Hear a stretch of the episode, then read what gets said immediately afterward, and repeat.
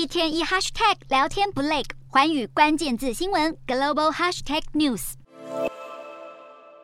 忙着将货物装箱，才刚刚结束完耶诞和新年购物旺季，美国电商巨擘亚马逊就要大裁员，而且人数超过一万八千人，比去年底提出的裁减一万人高出百分之七十。这也是过去一年来美国科技业解雇人数最多的一次。在疫情封城期间，民众转向网络购物，让亚马逊业绩大爆发，因此大举增聘数以十万计员工。但在疫情趋缓后，宅经济的需求力道开始减弱，亚马逊开始全面削减开支。宣布冻结征才，接着就是决定大裁员，主要是大砍零售和人资部门。亚马逊执行长贾西表示，亚马逊在过去撑过不确定性和艰困的经济状况，这些改变也就是裁员能够帮助我们追求更强的成本架构。同样要缩减人力的还有美国云端软体巨擘 Salesforce。Salesforce 准备裁员百分之十，也就是大约七千多人，并且关闭部分办公室。共同执行长班纽夫坦承，在疫情期间营收大增时，雇佣太多员工，这股裁员潮也蔓延到中国的电商巨擘京东，在印尼据传裁掉百分之三十的人力，来因应业务环境快速变化带来的挑战。虾皮母公司东海集团也因为经济前景不稳定，近期解雇超过七千名员工。根据统计，在二零二二年时，美国科技业总共裁员超过十五万人，是二零二一年的十倍，开闸速度也是自从疫情爆发后最快。随着亚马逊开出大减人力第一枪，科技业在二零二三年一开年持续乌云笼罩。